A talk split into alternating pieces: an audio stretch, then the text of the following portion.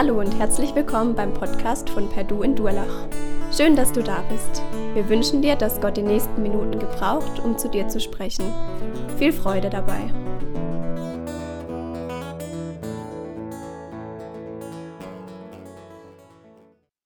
Ja, ihr Lieben, ich möchte euch auch ganz herzlich grüßen. Wir haben heute ja dieses Thema Gefühlschaos um Ostern, spottend und ängstlich am Karfreitag. Ja, das war so ein Gefühlschaos damals für die Menschen. Ähm, erst Hosianna schreien, dann kreuzige ihn und dann erfahren, der Herr ist auferstanden. Wer hat da nicht ein Gefühlschaos? Aber mal ganz ehrlich gesagt, wie geht es uns? Immer wieder fragt man sich, wie soll ich eigentlich Karfreitag feiern? Soll ich da traurig sein? Weil Jesus so viel leiden musste? Soll ich mir dieses Leiden und Sterben Jesu vor Augen malen und so ähnlich wie Mel Gibson in seinem Film Die Passion Christi, diese Grausamkeit mir vorstellen, was damals passiert ist, als Jesus dort am Kreuz gestorben ist?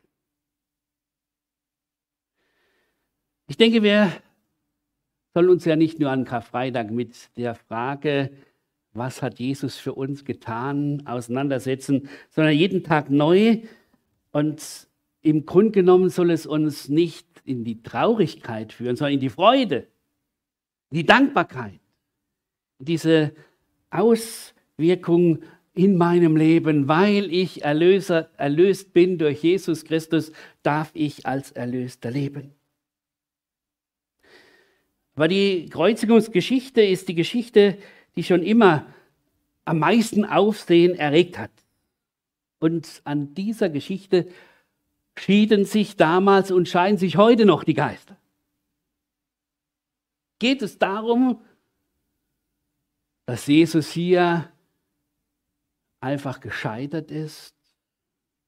Da geht es darum, dass er wirklich etwas für uns getan hat, was wirklich unserer Lösung ausmacht. Matthäus, und da wollen wir uns heute ein wenig dran hangen, wenn wir uns das Kreuzesgeschehen Jesu anschauen. Er zeigt in seinem Bericht ausdrücklich, wie die Menschen reagierten, die gewollt oder ungewollt sich diesem Jesus am Kreuz gegenüberstanden. Und Paulus, er hat damals von den Korinthern, die danach fragten, kann man eigentlich das den Menschen noch zumuten, vom Kreuz zu reden, hat er gesagt, die Botschaft vom Kreuz ist ein Skandal für die Juden. Den Griechen ist ein, eine unbegreifliche Dummheit. Uns aber, die wir glauben, ist es Gottes Kraft und Weisheit. Menschlich gesehen begreifen wir das nicht. Der allmächtige Gott geht den Weg der Rettung über das Leiden und Sterben seines geliebten Sohnes Jesus Christus am Kreuz auf Golgatha. Das passt nicht zu unseren Vorstellungen vom allmächtigen Gott. Und deshalb können wir das sehr gut erahnen. Im Islam ist es zum Beispiel so, dass man Jesus als großen Propheten verehrt und er ihm Wunder zusagt, die noch nicht mal in der Bibel stehen. Und auch sagt, er ist von der Jungfrau geboren. Man sagt, er äh, wird, ist gen Himmel gefahren und er wird wiederkommen. Aber dass Jesus gestorben ist als der Sohn Gottes, das wird völlig geleugnet. Da heißt es in Sure 4, Vers 15, Gott ist mächtig und weise. Es würde die Allmacht Gottes widerlegen, wenn sein Bote von den Gegnern getötet werden kann. Das kann Gott um seiner selbst willen nicht zulassen. Sie haben recht, wenn Sie den gerechten, heiligen Gott alleine sehen. Und nicht den liebenden Gott, der alles tut, um seine Geschöpfe wieder zurück in seine Gemeinschaft zu bringen. Und das ist ja das, was wir immer wieder neu lernen müssen. Es geht nicht darum, dass wir verstehen, wie Gott ist und empfinden, wie Gott ist, sondern dass wir bereit sind, immer wieder zu sagen, und Gott ist anders. Gott denkt anders, Gott können wir nicht in ein Schema pressen und dann sagen, so ist er. Wir werden immer wieder neue Facetten von Gott erkennen. Seine Allmacht wird nicht an den Wundern am deutlichsten, sondern an seiner Liebe zu uns Menschen, dass er seinen Sohn aus Liebe zu uns rebellischen Geschöpfen sterben lässt. Das ist die Allmacht des Schöpfers. Eine Liebe zu uns, die das Beste und das Liebste gibt, seinen einzig geborenen Sohn. Von diesem Grundgedanken des Kreuzes geschehen aus wollen wir versuchen, das, was Matthäus in seinem Evangelium herausgearbeitet hat, ein wenig näher zu betrachten und zu bedenken, was wollte Matthäus uns damit sagen, indem er uns so viele Menschen vor Augen stellt, die einerseits ja spottend vor Jesus stehen und nicht begreifen, was da passiert, und andererseits ängstlich da hinten dabei sind und nicht wissen, was geschieht denn da jetzt? Aber auch solche, die sich zu ihm ganz klar bekennen. Und ich möchte uns, weil wir heute einen ziemlich langen Text haben, das in drei Abschnitten immer wieder lesen und dann etwas dazu sagen, dass wir besser auch da folgen können. Zunächst also Matthäus 27, Vers 27 bis 38. Die Soldaten des Gouverneurs brachten Jesus ins Prätorium und versammelten die ganze Mannschaft um ihn. Sie zogen ihn aus und hängten ihm einen scharlachroten Mantel um flochten aus Dornenzweigen eine Krone, setzten sie ihm auf, setzten sie ihm auf den Kopf und drückten ihn einen Stock in die rechte Hand. Dann knieten sie vor ihm nieder und spotteten ihn, verspotteten ihn und riefen, es lebe der König der Juden. Sie spuckten ihn an, nahmen den Stock und schlugen ihm damit auf den Kopf. Nachdem sie so ihren Spott mit ihm getrieben hatten, zogen sie ihm den Mantel aus und legten ihm seine eigenen Kleider wieder an. Dann führten sie ab, ihn ab, um ihn zu kreuzigen. Als sie die Stadt verließen, begegnete ihnen ein Mann, der Simon hieß und aus Kyrene stammte. Den zwangen die Soldaten, Jesus das Kreuz zu tragen. So kamen sie an eine Stelle, die Golgatha genannt wird. Golgatha bedeutet Schädelstätte. Dort gab man Jesus Wein mit dem Zusatz von bitterer Galle. Als, aber als er gekostet hatte, wollte er nicht davon trinken. Nachdem die Soldaten Jesus gekreuzigt hatten, warfen sie das Los um seine Kleider und verurteilten und verteilten sie unter sich. Und auf das erfüllt werde, was gesagt ist durch den Propheten, Psalm 22, 19, sie haben meine Kleider unter sich geteilt und über mein Gewand haben sie das Los geworfen. Dann setzten sie sich beim Kreuz nieder und hielten Wache. Über dem Kopf Jesu hatten sie eine Aufschrift angebracht, die den Grund für seine Verurteilung angab. Dies ist Jesus, der König der Juden. Zusammen mit ihm wurden zwei Verbrecher gekreuzigt, einer rechts und einer links von ihm. Gefühlschaos um Ostern, spottend und ängstlich am Karfreitag. Zunächst wird uns in besonderer Weise die spottenden Menschen vor Augen gestellt. Und äh, das sind zunächst diese Soldaten, sie sind in ihrem Element. Sie sind die, die Genugtuung zeigen, um den verurteilten Tätern klarzumachen, so, das ist die Sache, deshalb seid ihr in dieser Situation und jetzt müsst ihr erleben, was es heißt, dass ihr falsch gehandelt habt. Und sie haben für Jesus, weil sie den nicht so einordnen können, eigentlich nur Verachtung. Sie treiben ihr entehrendes Spiel. Und zwar gab es bei den Soldaten da so ein Spottkönig-Würfelspiel, das sie meistens so, bevor sie die Menschen dann hingerichtet haben, gespielt haben. Und das ging folgendermaßen, man hat also den Verurteilten sozusagen als Spottkönig hergerichtet und das hat man mit Jesus auch gemacht. Der purpurne Mantel, ähm, später war der noch dunkler, aber vom Blut von Jesus. Dann die Dornenkrone, wo sie sich schon die Finger blutig gemacht haben, als sie sie hergestellt haben, aber wie schlimm, als sie ihm das auf seinen Kopf gedrückt haben, sodass das Blut floss. Und dann noch ein Zepter, ein Stock in die Hand als Zepter. Guck mal, du bist doch der Judenkönig. Und dann wurde gewürfelt und der, der die höchste Zahl hatte, der durfte sich jetzt sozusagen an dem Verurteilten auslassen. Und so haben sie ihn angespuckt, verhöhnt, sich niedergekniet. Ach, du König der Juden, und sozusagen ihren Mutwillen ausgelassen. Man fragt sich, warum hat Jesus das einfach so zugelassen? Warum begibt er sich ganz bewusst in die Hände der Menschen? Und ich denke, er macht es deshalb, um ganz neu, erstens mal für sich, aber auch für uns zu erkennen, was sind die Abgründe des Menschen, wenn er über andere Macht hat.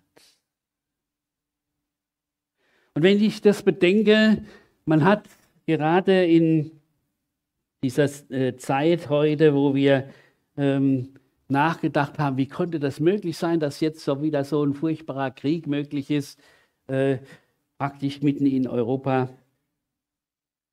Ich sage, das gibt es doch nicht mehr. Es gibt doch keinen Kalten Krieg mehr. Und auf einmal das Alte wieder da. Warum? Ganz einfach. Hier ist dieses, der Mensch, wie heißt, der Mensch ist das Menschenwolf. Wenn der Mensch in seinem Wahn ist, Macht auszuüben, dann ist er entehrend, dann ist er zerstörend, dann treibt er seinen Mutwillen mit den anderen. Und Jesus ist bereit, diese seelischen und körperlichen Qualen auszuhalten, die wir sonst aushalten müssten, weil, wir, weil er unsere Strafe auf sich genommen hat. Jesus ist bereit, sich demütigen zu lassen von den Menschen, um darin die Grausamkeit des Menschen zu tragen, die Strafe auf sich zu nehmen, die wir büßen müssten. Und er rechnet ihnen das nicht zu, sondern so wird es dann in Lukas gesagt, er bittet den Vater, vergib ihnen, denn sie wissen nicht, was sie tun. Wie viele Menschen spotten heute auch über Jesus und seine Nachfolger, weil sie nicht begreifen, dass in der erlebten Ohnmacht der Sieg steht. Wir erfahren dann weiter, dass die Soldaten diesen Simon von Kyrene schnappen, um ihn zu zwingen, dass er den Querbalken des Kreuzes Jesu trägt, weil dieser zusammengebrochen ist. Der Mann war ein Libyer, aber wohl schon ansässig in Israel, denn es heißt, er kam vom Feld. Wir wissen leider nichts Näheres über ihn, aber wir wissen eines, es wird uns im Markus dann gesagt, ähm, seine Söhne hießen Alexander und Rufus. Das heißt, sie waren bekannt in der Gemeinde Jesu. Und man könnte sagen, dieser Simon von Kyrene, der zunächst mal das Kreuz Jesu tragen musste, erlebt, dass dieses Kreuztragen ihn zum Kreuzesnachfolger macht.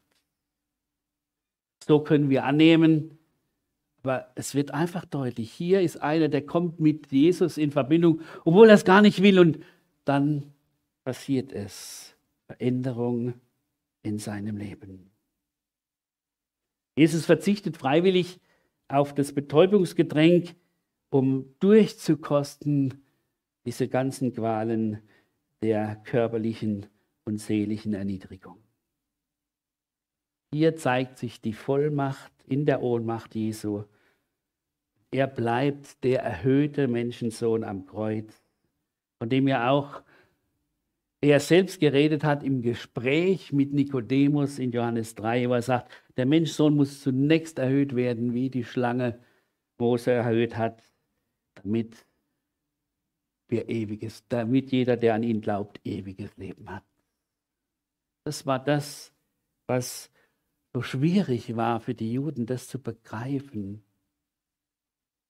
Dieser Menschensohn, dieser Sohn Gottes, der zum Menschen kommt muss erst einmal Mensch werden und dann leiden und sterben, damit er uns erlöst und dann als der Herr aller Herren und König aller Könige kommen kann.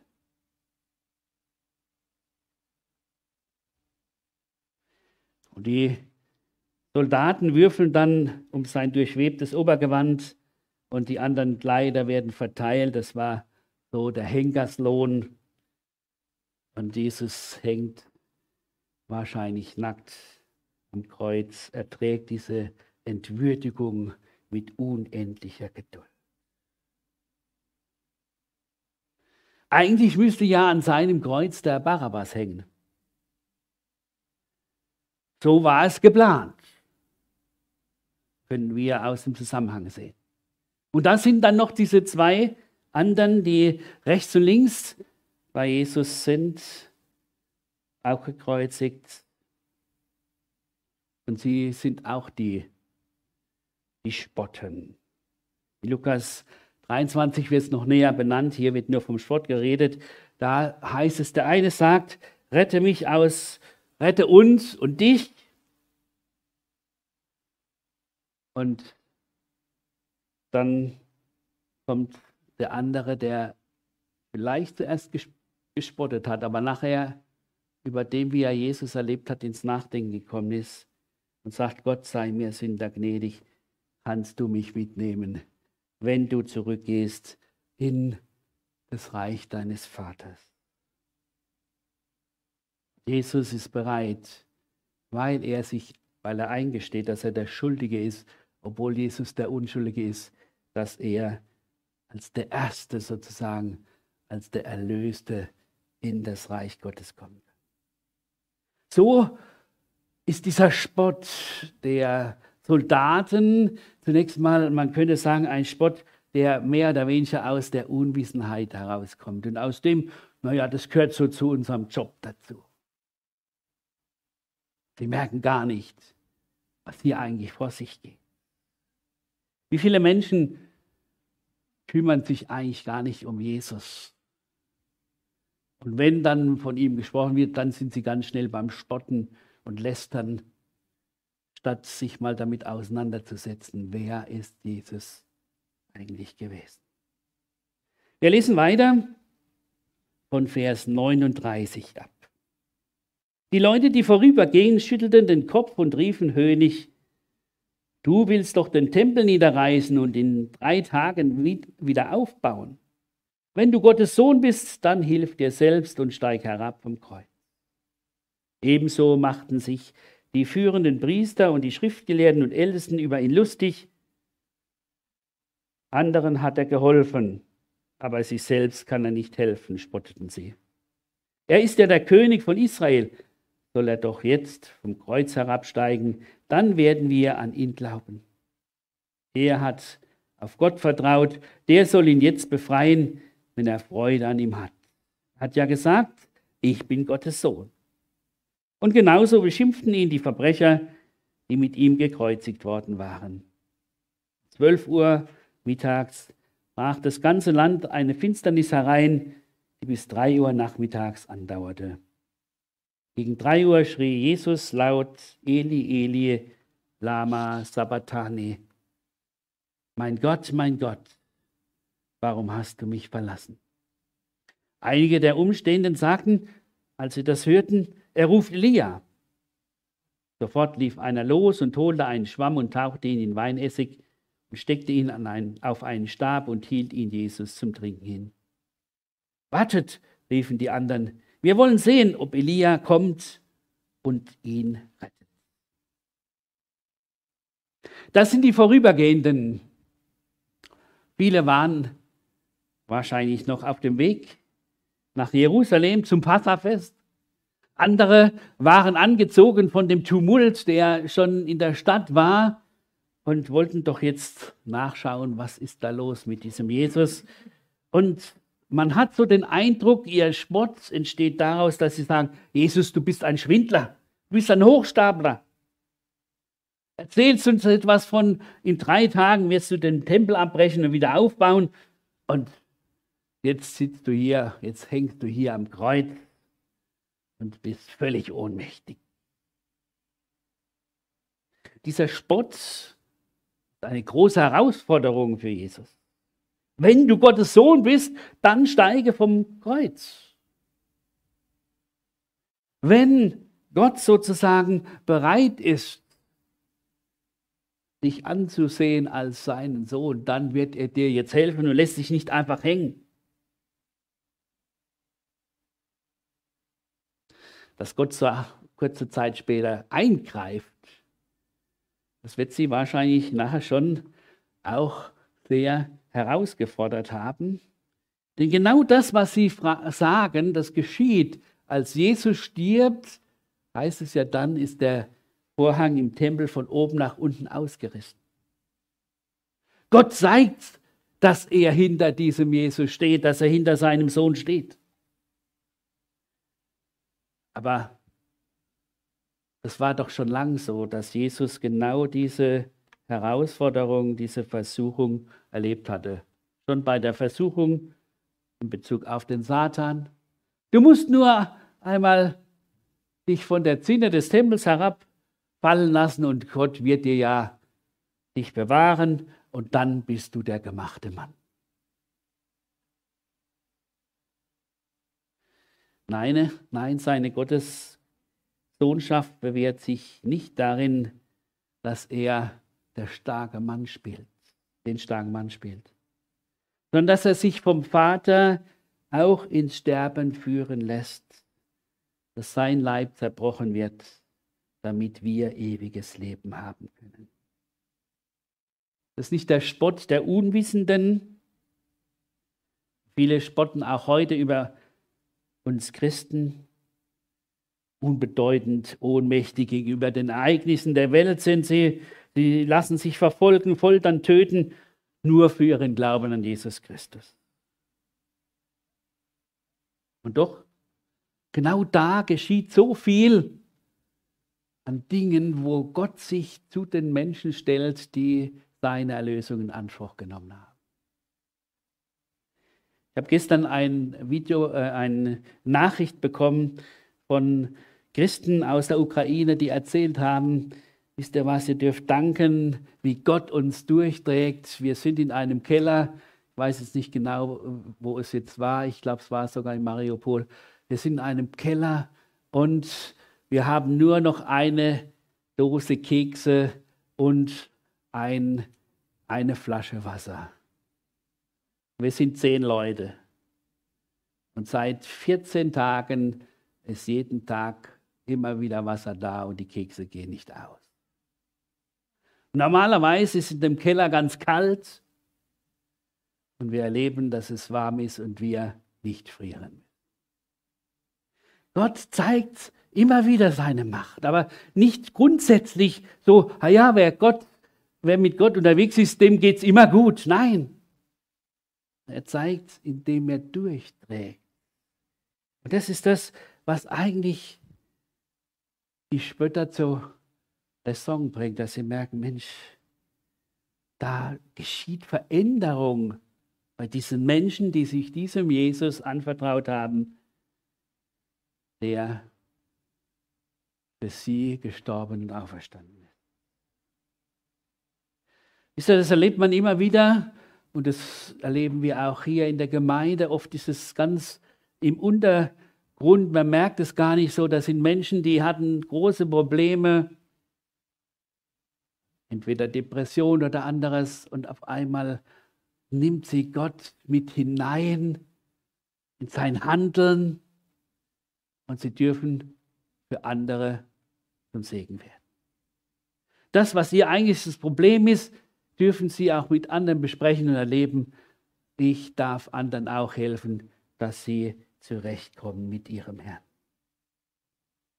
Das ist doch das, was die Spötter zum Schweigen bringt. Schauen wir uns die hohen Priester und Schriftgelehrten an. Sie können sich den Triumph nicht verkneifen und stimmen mit in den Spott ein. Andere hat er gerettet, selbst ist er hilflos. Das macht ihn unglaubwürdig. Wenn er der Judenkönig wäre, dann soll er vom Kreuz steigen, dann wollen wir glauben. Immer wieder haben diese Leute Jesus herausgefordert. Er hat pausenlos Wunder getan, aber sie wollten immer extra Wunder haben. Mach ein Zeichen, dass wir wissen, dass du der Messias bist. Und Jesus sagt, es gibt so viele Zeichen. Entweder er glaubt den oder er glaubt gar nicht. Nein, das war für sie klar. Das ist nicht der Retter der Welt, der so hilflos am Kreuz hängt. Nein, das kann er nicht sein, der uns die Sünden vergibt und leidet hier unsäglich. Das soll der Messias sein, den unser Gott uns verheißen hat? Nein. Dieser Spott kommt aus der Situation heraus, dass sie sagen, nein, so stellen wir uns Gott nicht vor. Nein, das ist völlig daneben. Nein, das kann nicht unser Messias sein. Wie schon gesagt, die Juden fordern Zeichen.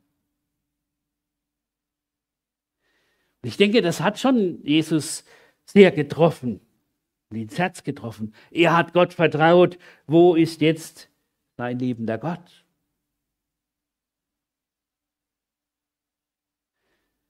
Dieser liebende Gott hat ihn jetzt für eine kurze Zeit einmal allein gelassen. Oder man könnte anders sagen, Jesus ist bereit, sich in die Gottesferne zu begeben, um auszukosten, was das ist, nicht mehr mit Gott in Verbindung zu sein und dann am Kreuz zu hängen mit den körperlichen Qualen und auch den seelischen Qualen. Ich bin jetzt allein.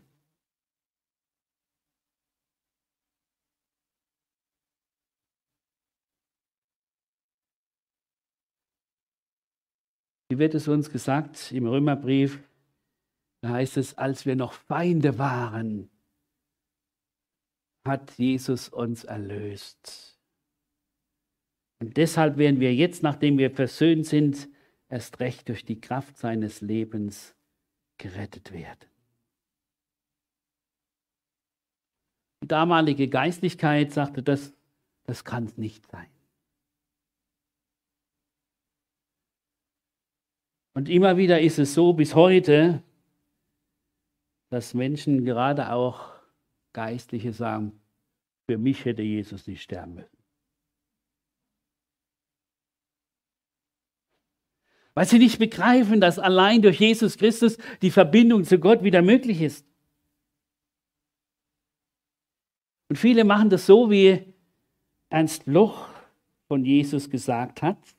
Er war marxistischer Philosoph von 1885 bis 1977 lebend.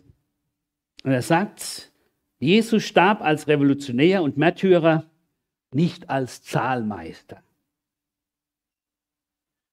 Doch hat er eine hohe Meinung von Jesus. Und er sagt, ja, er war Revolutionär, er war Märtyrer. Aber das wollte und konnte er nicht sehen. Jesus war Zahlmeister. Auch wenn das vielleicht eine Bezeichnung ist, die wir so nicht kennen. Aber er hat bezahlt für unsere Schuld. Er hat sein kostbares, kostbarstes Leben für uns gegeben.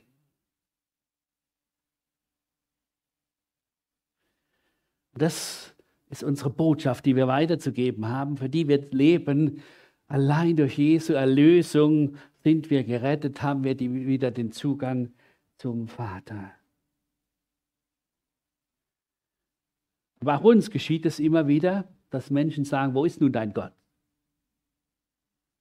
In Situationen, wo wir auch dastehen und nicht weiter wissen, wo liebe Menschen sterben, wo wir selber in der Krankheit sind und nicht wissen, ob wir das überleben, wo Situationen in der Familie oder Beruf da sind, wo wir keinen Ausweg sehen. Und dann kommen die Menschen und sagen, ja, wo ist jetzt nun dein Gott? Oder auch die Peiniger der verfolgten Christen. Wo ist nun dein Gott? Da damals auch die Frau vom Hiob gesagt, Mensch, sag doch diesem Gott ab, was soll denn das? Ist das dein Gott, dass er dich jetzt so hängen lässt? Karfreitag zeigt uns, Jesus nimmt das auf sich, dass wir eben nicht mehr alleine sind. Er hat diese Entfernung von Gott erlebt als der liebende Sohn, der alles richtig gemacht hat und der um unsere Sünden willen an dieses Kreuz ging. Deshalb dürfen wir Menschen sein, die sagen, und wir wissen, dieser Gott ist da, auch wenn es ganz anders aussieht nach außen. Und so lese ich uns den letzten Abschnitt von Vers 51 ab. Im selben Augenblick riss der Vorhang im Tempel von oben bis unten in zwei. Die Erde begann zu beben, die Felsen spalteten sich und die Gräber öffneten sich. Viele verstorbene Heiligen wurden aufgeweckt. Sie kamen nach der Auferstehung Jesu aus ihren Gräbern und gingen in die heilige Stadt und erschienen vielen Menschen. Der Hauptmann und die Soldaten, die mit ihm zusammen beim Kreuz Jesu Wache hielten, waren zutiefst erschrocken über das Erdbeben und die anderen Dinge, die sie miterlebt hatten und sagten, dieser Mann ist wirklich Gottes Sohn. Es waren auch viele Frauen dort, die vor, von ihm von weitem sahen. Sie waren Jesus seit den Anfängen in Galiläa gefolgt und hatten ihm gedient. Unter ihnen befanden sich Maria aus Magdala, Maria, die Mutter von Jakobus und Josef, sowie die Mutter der Zebedeus-Söhne. Als es Abend wurde, kam Josef, ein reicher Mann, der aus Arimathea stammte und ein Jünger Jesu war. Er ging zu Pilatus und bat um den Leichnam Jesu. Pilatus ordnete an, der Tode solle Josef überlassen werden. Da nahm Josef den Leichnam, wickelte ihn in ein reines Leinentuch und legte ihn in das noch unbenutzte Grab, das er für sich selbst in einen Felsen hatte hauen lassen. Bevor er fortging, wälzte er einen großen Stein vor den Eingang des Grabes. Maria aus Magdala und die andere Maria waren dabei. Sie hatten sich dem Grab gegenüber hingesetzt. Jesus erlebt diese Gottferne. Er schreit, mein Gott, mein Gott, warum hast du mich verlassen? Im Sinne, jetzt merke ich, was das bedeutet, von dir verlassen zu sein. Das ist ja schrecklich. Und doch weiß er, das ist nur eine kurze Zeit, damit diese Entfernung von Gott überwunden wird für uns Menschen. Und dann kann er schreien, es wird dann in den anderen Evangelien klar, es ist vollbracht. Heißt es nur, er schrie und verschied. Jesus ist in der Situation, er sagt, ja, jetzt habe ich alles durchgemacht, ich bin jetzt der, der zurückkommt zu dir. Und jetzt passieren die ganz besonderen Ereignisse. Zunächst mal war es ja schon dunkel, von 12 bis 3 Uhr. Und dann auf einmal dieser Vorhang zerriss, vom, Aller, vom Heiligsten zum Allerheiligsten, zerriss von oben nach unten aus. Die Erde bebte, die Felsen spalten sich, die Gräber öffneten sich. Es wird deutlich, hier geschieht was Elementares. Hier wird klar, der Weg zu Gott ist frei. Es ist nicht mehr so, dass einmal im Jahr nur der hohe Priester ins Allerheiligste darf, um beim Versöhnungstag die Bitten der Menschen und das Opfer vor Gott zu bringen. Nein, Jesus hat den Weg frei gemacht zum himmlischen Vater.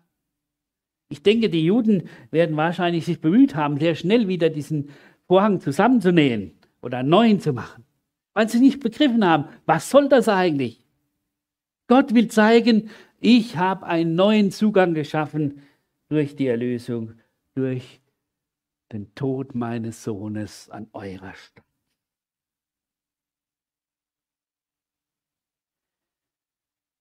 Und es kommt als nächstes, dass die Erde bebt, Felsen spalten sich, da wird der Sieg Jesu deutlich.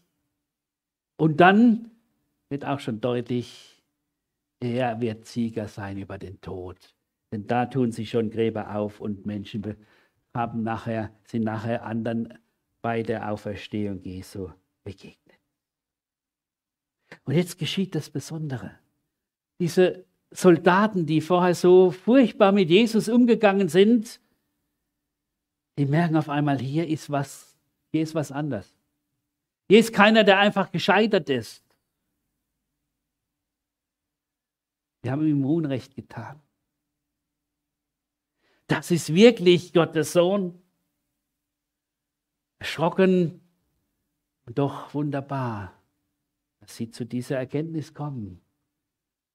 Am anderen, im äh, anderen Evangelium, dass es nur der Hauptmann war, aber hier werden sie alle gesandt. Das heißt, da ist was durch die reingegangen von diesen Soldaten. Dieser Jesus, sie waren ja ganz nah zusammen mit ihm in dieser ganzen Zeit der Hinrichtung, dieser Jesus ist wirklich Gottes Sohn. Der hat Vollmacht in der Ohnmacht. Gott hat sich zu ihm gestellt. Das merken wir jetzt. Er ist der Judenkönig. Er ist der, den Gott gesandt hat zur Erlösung für uns Menschen. Das ist das Große, das ist Karfreitag.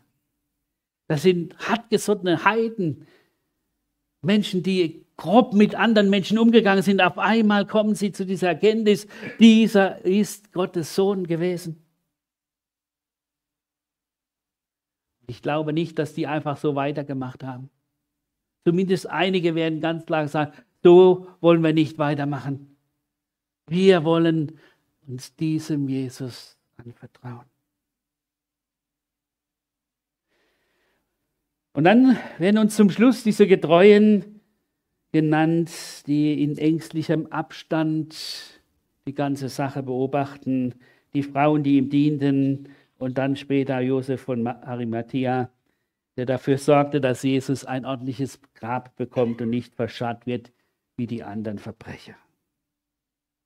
Sie wussten, was sie an Jesus hatten. Aber sie verstehen nicht, was das jetzt soll. Und warum es so kommen musste, dass ihr geliebter Herr hier diesen furchtbaren Tod am Kreuz sterben muss. Und doch, auch da ist es so, sie sind ängstlich, Sie sind verzweifelt, da ist das Gefühlschaos da. Und was passiert an Ostern? Diese Frauen sind die Ersten, die sagen, und Jesus ist auferstanden. Darum geht es. Dass wir rauskommen aus diesem Gefühlschaos, hineinkommen in diese Gewissheit, unser Jesus ist unser Erlöser, unser Jesus hat uns ewiges Leben gegeben. Wir dürfen dankbar das in Anspruch nehmen und daraus leben. Und so macht es Josef von Arimathea. Er bekennt sich ganz klar zu Jesus. Das war in dem Moment gar nicht so einfach. Er sagt, der kommt in mein Grab. Ich bin sein Nachfolger. Ich stehe zu ihm und ich will ihm hier eine letzte Ehre erweisen. Wie weit er auf Erstehungshoffnung hatte, das wissen wir nicht. Aber eins ist klar, und das ist das, was auch für uns so wichtig ist, dass wir Karfreitag richtig feiern können, nicht im Gefühlschaos, sondern in der Gewissheit. Wir haben einen Herrn, der uns erlöst hat, der alles für uns getan hat, damit wir leben können, damit wir ewiges Leben haben und diese vertraute Gemeinschaft mit unserem lebendigen Herrn haben können. Und dann sind wir nicht nur Kreuzträger, sondern Kreuzesnachfolger solche die die Schmach Christi auf sich nehmen, weil sie sagen, ein größerer Reichtum gibt es nicht. Ich verzichte lieber auf manche Dinge, die ich im Leben haben könnte, aber diesen Jesus, den will ich haben. Mit diesem Jesus will ich leben und sterben. Mit diesem Jesus will ich vor Gott bestehen. Und das ist das, was uns herausholt, in die Gewissheit, in die Freudigkeit, in die Dankbarkeit. Jesus ist für mich gestorben und auferstanden. Amen. Ja, Jesus Christus, wir danken dir, dass du der Herr bist, der bereit war, gehorsam zu sein bis zum Tod am Kreuz. Wir danken dir, dass du der bist, der diese ganzen körperlichen und seelischen Qualen auf sich genommen hat, die wir hätten übernehmen müssen und trotzdem nie wieder in die Gemeinschaft mit dem Vater hinkommen können. Und du als das unschuldige Lamm hast das getan. Ganz ausgekostet. Den furchtbaren Spott, diese völlige Erniedrigung, dieses Ausgeliefertsein den Menschen, obwohl du vom Kreuz hättest steigen können. Danke, Herr Jesus, dass du bereit warst, dieses durchzumachen und auszuhalten bis zum Schluss, um dann sagen zu können, es ist vollbracht. Danke, dass du für meine Schuld am Kreuz gestorben bist. Danke, dass du all das auf dich genommen hast, damit du mit uns Gemeinschaft haben kannst. Wir mit unserem geliebten Vater im Himmel. Herr Gott, du hast bewiesen, dass du der gerechte und der liebende Gott bist. Und dass du uns mit hineinnehmen willst, neu in deiner Gemeinschaft zu leben.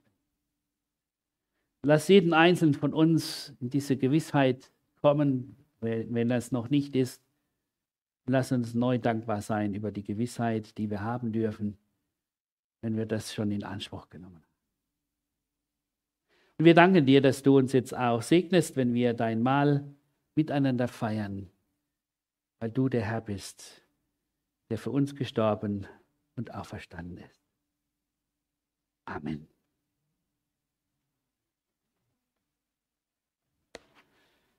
Ja, ihr Lieben, wir wollen miteinander jetzt das Abendmahl feiern.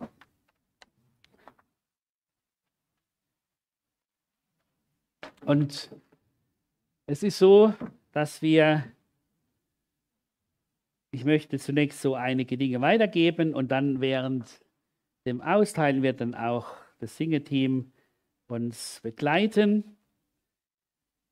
Wenn wir das Abendmahl feiern, geht es immer wieder neu darum, dass wir uns das vor Augen stellen. Es war Jesu großes Anliegen, seinen Jüngern klarzumachen, ich nehme jetzt dieses Mahl für, mit euch ein, um euch zu zeigen, das, was damals beim Passalam passiert ist, das wird durch mich passieren und dadurch wird nicht nur Befreiung von Ägypten sein, sondern dadurch wird so sein, dass ich, dass ihr Befreiung von den Sünden habt und Erlösung habt. Und deshalb hat er äh, gesagt seinen Jüngern, es hat mich so verlangt, dieses Mal mit euch zu feiern um euch zu zeigen, ich bin der, der alles für euch tut. Ich bin der, der sein Blut für euch gibt, der seinen Leib für euch brechen lässt, damit ihr Leben haben könnt. Ich möchte nochmal diesen wunderbaren Vers uns vor Augen stellen aus Johannes 3, Vers 16 und ich lese noch die anderen Verse dazu, damit wir den Zusammenhang noch besser mitbekommen können.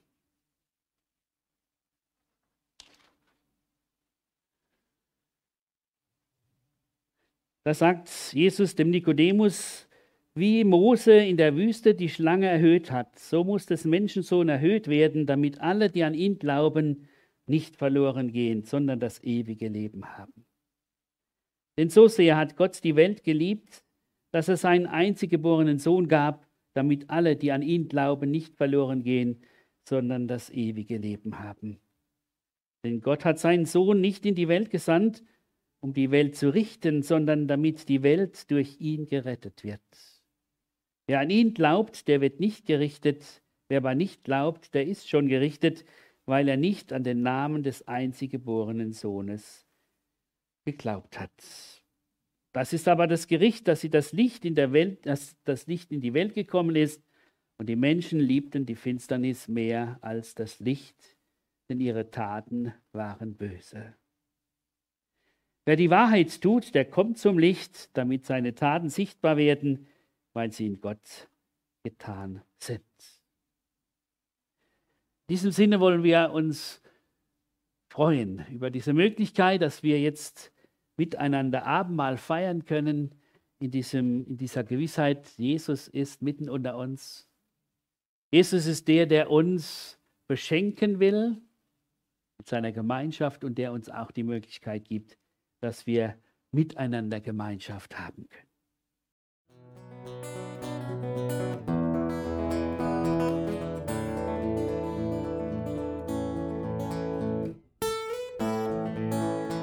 Wir hoffen, der Podcast hat dir weitergeholfen. Falls du noch Fragen hast, besuche gerne unsere Homepage unter www.per-du.church. Hier findest du alle wichtigen Infos zur Gemeinde und zum Glauben. Tschüss und bis zum nächsten Mal.